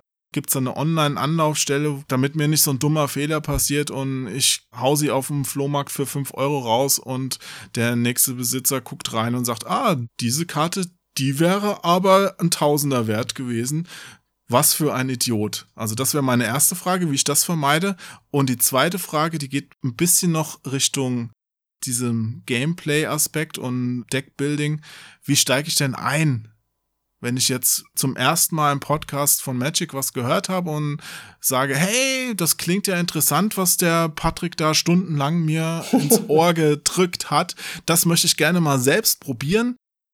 Wie lege ich los? Was hast du da für Tipps? Ich würde sagen, ich mache erstmal die zweite Sache mit dem, wie steige ich ein. Okay. Du kriegst kostenlose Decks bei sogenannten Local Game Stores, also LGS.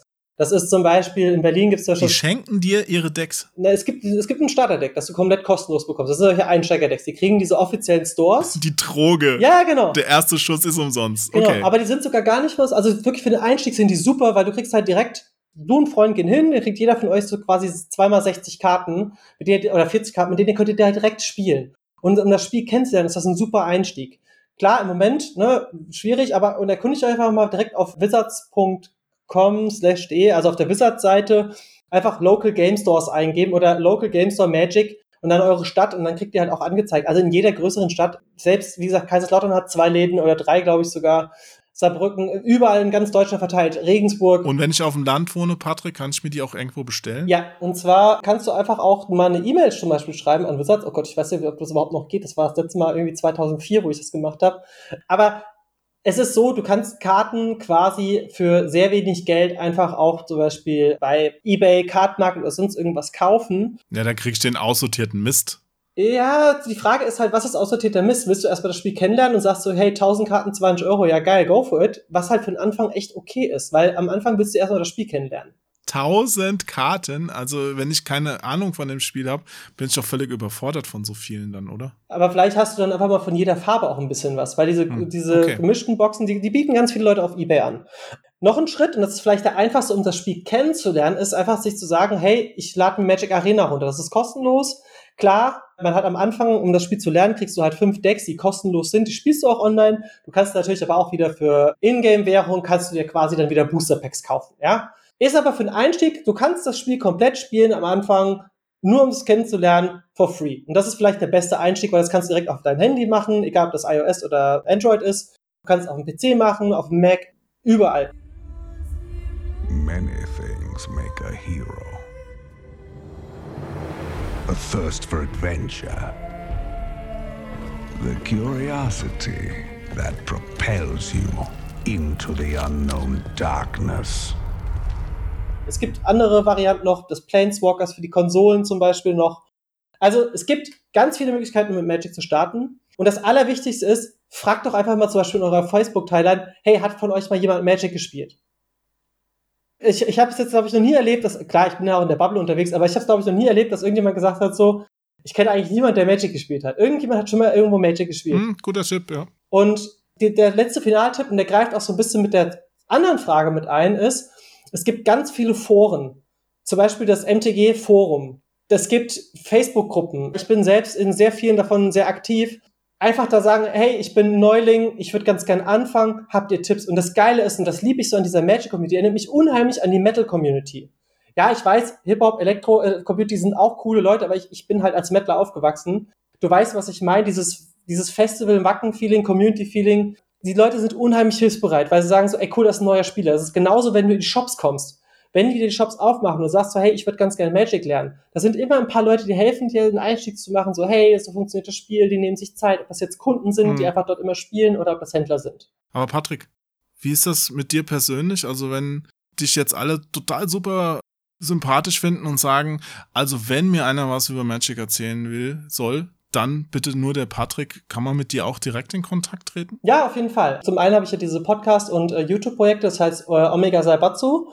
Bei dem habe ich zum Beispiel ein Lexikon aufgemacht, ne? Oder da kann man mich auch kontaktieren. Ähm, da sind alle Informationsdaten sind zum Beispiel, ja, ist jetzt halt eine Patreon-Seite, da will ich jetzt nicht unbedingt Werbung für machen. Aber wenn ihr jetzt zum Beispiel sagt, so, hey, sagen wir es so, patrick at nerdys.info. Ne, das ist diese Seite auch von meinem Shop. Kannst du sagen so, hey, ich habe bei Jod ähm, im Podcast habe ich von Magic gehört. Ja, da ist die Hürde schon wieder so groß. Kann man dich auch erstmal anonym stalken irgendwo?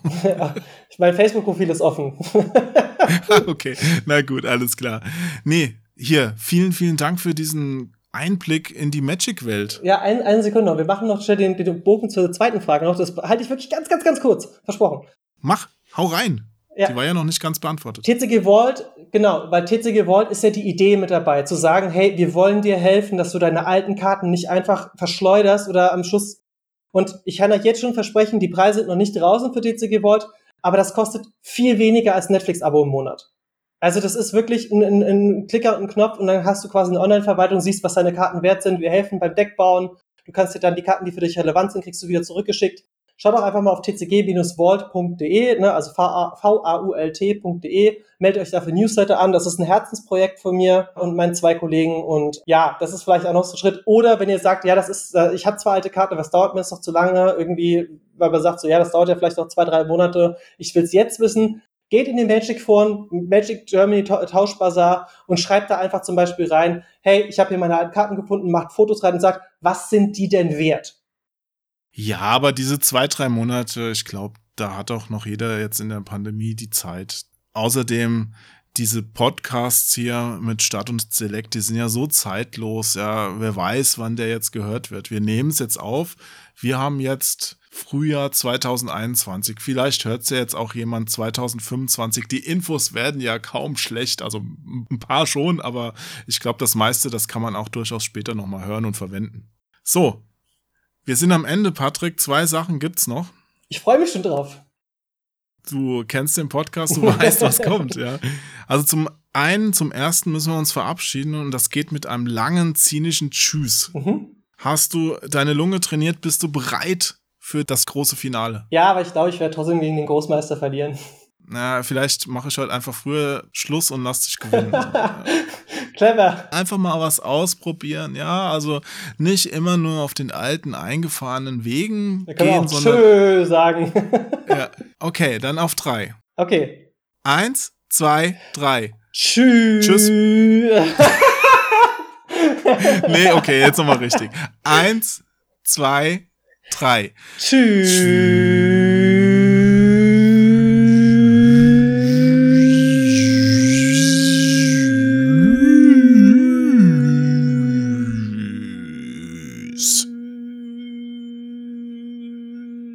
Soll ich Stopp machen? ich höre noch so ein leises Surren. Das ist mehr so eine Stechmücke, die Luft spart. Es ist okay. Es ist okay. Ich gebe mich geschlagen. Es ist passt. Ja. Ich bin vollkommen, vollkommen verrückt. Ich bin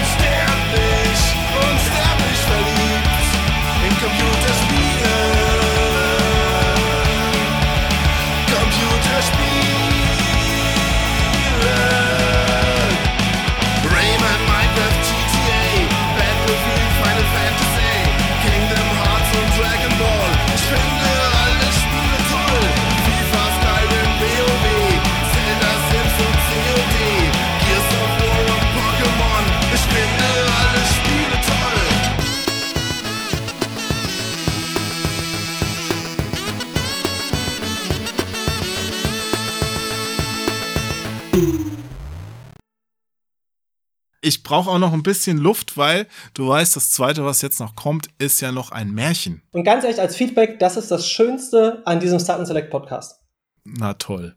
Dieser, nein, dazu, nee, nee, nicht falsch verstehen. Die, ja, ja, ich, ma, wie gesagt, okay. ich bin jetzt selbst Hörer, aber als, Ra also sozusagen als raus, als, als diese Idee am Ende sowas noch zu machen und auch mit der letzten Folge, die ich gehört hatte, wo du gesagt hast, so, hey, wenn ihr Autor seid, schreibt mir doch einfach mal. Das finde ich so einen schönen Abschluss als Idee neben dem Hauptgrund, diesen Podcast zu hören. Das freut mich, dass es dir gefällt und deswegen gibt es auch heute wieder eine Geschichte von einer Zuhörerin. Und es ist auch tatsächlich gar kein Märchen, es ist eine Kurzgeschichte. Aber ich fand sie ganz spannend, die mal, also mir hat sie gefallen und ich fand auch spannend, wo es herkam. Sie stammt von Jenny Widmer und die schreibt mir, dass sie inspiriert von einem Gemälde von Edward Hopper ist. Das heißt Chop Suey, das ist von 1929. Und die Geschichte heißt Prokrastination. Kennst du bestimmt auch. Hm, Ich schaue mir auch gerade mal, ich klicke gerade nur auf, ihr, auf, auf Google irgendwie Essensgerichte. Das waren Gemälde, ne? Hast du gesagt? Ja, ich habe es gar nicht gegoogelt. Ich google es auch gerade mal. Das wird mich natürlich jetzt mal. Würde mich echt nicht, mal interessieren, weil- sagst. Also Chop Suey Edward Hopper. Also wie der Polizist aus der allseits beliebten Serie. Fast. Mit Nachnamen. Ah ja, okay. Das habe ich sogar schon mal gesehen. Ja, ist auch ein bekanntes Gemälde. Ich kenn's auch. Hat voll der Babylon-Berlin-Vibe. Aber ja, go for it. Ja. Ich bin sehr gespannt. Also, wie gesagt, Prokrastination von Jenny Widmer. Ich muss mich beeilen. Isabel wartet bestimmt schon auf mich. Wäre ich doch früher aufgestanden. Unser Stammcafé ist nichts Außergewöhnliches. Es serviert den besten Apfelkuchen weit und breit, aber es könnte auch mal einen neuen Anstrich vertragen. Isabel winkt mir schon von Weitem zu, wir haben uns schon viel zu lange nicht mehr gesehen, obwohl ich mir immer vornehme, sie zu treffen. Sie trägt ihren violetten Hut, den sie immer trägt. Isabel ist immer schick angezogen, so kennt man sie. Ich setze mich an den kleinen, runden Tisch. Ich habe bereits auf dich gewartet, wo warst du denn so lange? Ich antworten kann, sagt sie, ich freue mich, dich zu sehen. Es gibt nämlich ein paar wichtige Sachen zu erzählen. Daniel ist einfach unmöglich in letzter Zeit. Gestern, als ich nach Hause kam, ich höre nicht weiter zu. Isabel kann von nichts anderem erzählen als Daniel, ihrem Ehemann. Ich bin mit meinen Gedanken jedoch komplett woanders. Ich bestelle einen Kaffee. Ich hatte noch keine Zeit, einen zu trinken heute Morgen. Du bestellst nie einen Kaffee. Ich dachte, du trinkst keinen Kaffee. Das scheint sie von Daniel abgelenkt zu haben. Doch, ich trinke Kaffee, hatte bloß heute Morgen noch keine Zeit. Sie sagt nichts dazu. Wahrscheinlich hätte sie sowieso nur eine abschätzige Bemerkung gemacht. Sag mal, was ist bloß los mit dir? Du bist so still. Liegt das daran, dass du noch keinen Kaffee getrunken hast? Sie lacht. Oder weibliches Lachen. ja, genau, du darfst gerne Geräusche machen. Sie lacht gerne über ihre eigenen Witze. Genau wie Patrick. Nein, das steht hier gar nicht. It's true, ist halt true. Hast du einen Witz parat, Patrick? Boah. Wie viel, welche hättest du denn gern? Willst du den Witz hören, der am Ende so ausgeht? nee, es, wir fallen, das ist immer das Problem, wenn er sagt, so hast du einen Witz parat und dann denkt man ja, so, ist fies, gell? Ja, ich habe ich hab früher als Kind habe ich immer den einen Witz erzählt. Ich gehe immer morgens, wenn ich früh aufgestanden bin, an den Spiegel und sage, Spieglein, Spieglein an der Wand, wer ist der Schönste im ganzen Land? Taucht ein Gesicht auf. Dann sagt der Spiegel, Patrick, du siehst aus wie ein Schwein und dreckig bist du auch. Nee, das sagt der Spiegel, geh mal bitte vorne dran weg, dass ich was sehe. Na gut. Ich mach mal weiter. ja, ach so, Ja, ja, wir sind noch im Märchen. gerne. Ich bin nervös, aber ich versuche es eigentlich zu verstecken. Es gelingt mir aber offensichtlich nicht sehr gut. Der Kaffee ist inzwischen angekommen. Er schmeckt nicht besonders, er ist wässrig. Isabel zieht an ihrer Zigarette. Oh, das, äh, man merkt, dass das ein älteres Gemälde aufgreift, weil wer kann schon heute noch im Café rauchen, ne? Also, Isabel zieht an ihrer Zigarette. Sogar Rauchen sieht bei ihr elegant aus. Sie schweigt. Ich beobachte die Kellnerin. Sie scheint nicht besonders im Stress zu sein. Die meisten Leute haben Besseres zu tun, als schon am Morgen in einem mittelmäßigen Café zu sitzen. Isabel vermutlich auch. Sie schaut mich an. Ich glaube, ich weiß, wieso du so still bist. Du bist nervös wegen der Sache. Ihre Miene wird auf einmal ernst. Ich nicke. Dachte ich mir schon. Sie sagt es in einem ruhigen Ton. Bist du sicher, dass du das willst? Du weißt, es gibt auch andere Möglichkeiten. Mir bleibt keine andere Wahl, Isabel. Ich muss es tun. Schon viel zu lange schiebe ich es vor mir her. Sie sagt nichts dazu. Sie zündet sich eine weitere Zigarette an. Triffst du dich immer noch mit dem Typen von der Geburtstagsfeier? Isabel, bitte. Sie seufzt. Oh, das ist ein schwieriges Wort. Sie seufzt. Kannst du das aussprechen? Seufzt? Oh, ich kann's nicht. Sie seufzt. Seufzt. Sie seufzt. Ja, Sie seufzt. einer von uns seufzt. Ist okay. Ja. Solange sie nicht säuft, ist alles gut. Sie säuft. Das wäre leichter. Ah, sie seufzt. Zögernd greift sie in ihre Tasche. Die Zigarette klemmt sie in den Aschenbecher. Wortlos legt sie eine kleine Holzschatulle auf den Tisch. Sie ist nicht besonders hübsch. Also die Holzschatulle, ne? Also ich muss das hier mal kommentieren. Also nicht Isabel. Etwas kitschig. Danke. Ich warte einen Moment ab, an dem kein anderer hinsieht und packe das Kästchen in meine Manteltasche. Viel länger bleiben möchte ich nicht. Mir ist nicht besonders wohl. Ich stehe sofort auf und gehe mit zügigen Schritten in Richtung Ausgang. Ohne Tschüss zu sagen. Ich hoffe, sie versteht es. Ich weiß, dass ich die Rechnung Isabelle überlasse, aber ich schaue keine Sekunde zurück, als würde ich vor etwas flüchten wollen. Auf dem Weg nach Hause halte ich inne. Mich überkommen auf einmal Zweifel. Ich schaue mir die kleine, kitschige Schatulle an. Vielleicht sollte ich das lieber auf ein anderes Mal verschieben. Morgen vielleicht. Das war's. Tiefgründig. Ja, offenes Ende. Sehr viel Spielraum. Ja. Finde ich gut. Hat's dir gefallen? Ja, auf jeden Fall. Vor allem, wenn man währenddessen das Bild vor Augen hat, das ist vielleicht mein Tipp, wenn ihr euch doch mal die Geschichte anhören wollt, wie Jo das so phänomenal vorgelesen hat. ja, vielen euch- Dank, wie ich's versaut hab. Also, ich meine, bis auf den einen Seufzer war alles super. nee, aber währenddessen, also man kriegt so wirklich, ne, ich habe auch mal geguckt, das ist von 1929. Wenn man sich das Bild vor Augen holt und die Geschichte dazu hört, das passt super. Also an die, an die Autorin, schöne Geschichte, auch mit dem interpretationsoffenen Ende. Das mag ich sehr. Ich hab's natürlich jetzt aber auch so interpretiert, dass ich's mit einer Frau und einem Mann vorgelesen habe. Das wird hier ja nicht genau gesagt. Also auf dem Bild sitzen ja auch zwei Frauen sich gegenüber. Also eigentlich hätte man es, wenn es jetzt eins zu eins von dem Gemälde inspiriert ist, mit zwei Frauen vorlesen müssen. Aber dann hätte man es vielleicht nicht mehr so gut auseinanderhalten können. Aber auch, dass sie das mit der Zigarette anstecken. Im Hintergrund auf dem Bild siehst du einen Mann, der gerade eine Zigarette in der Hand hält. Deswegen, ja, es ist sogar bestätigt, dass man in dem Raum rauchen konnte. Ja, hat sie schon gut gemacht, die Jenny. Ja, Ich habe sie auch mal gefragt, was in der Schatulle drin ist, und sie meinte so, also ich will da nicht vorgreifen, aber sie meinte so, "Hm, das hat jeder ein bisschen anders gesehen. Also das ist so eine Geschichte, wo man sich auch selbst noch die Gedanken dazu machen darf. wie bei Pulp Fiction. Ja gut, bei Pulp Fiction ist doch am Ende alles klar, oder? Nein, was im Koffer drin war, weiß man, äh, dieses MacGuffin. Das ist ja die ge- legendäre Entstehung des MacGuffin. Ah, ganz kleinen Moment, ich muss mal mein Telefon wegdrücken, Sekunde. So.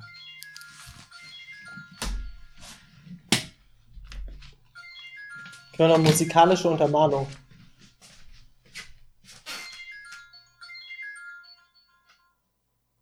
Hey, grüß dich.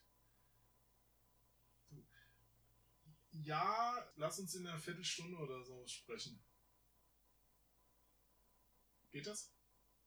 Alles klar. Ich melde mich gleich mal. Bis gleich. Jo, ciao.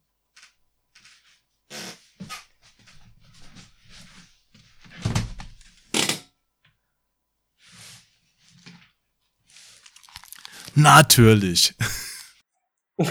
genau, ich habe auch die ganze Angst gehabt, dass bei mir mein Nachbar klingelt, weil ich sein Paket hier noch liegen habe. Naja, Ja, gut, aber wir sind ja auch, im Grunde sind wir jetzt durch, ne? Oder hast du noch was auf dem Herzen?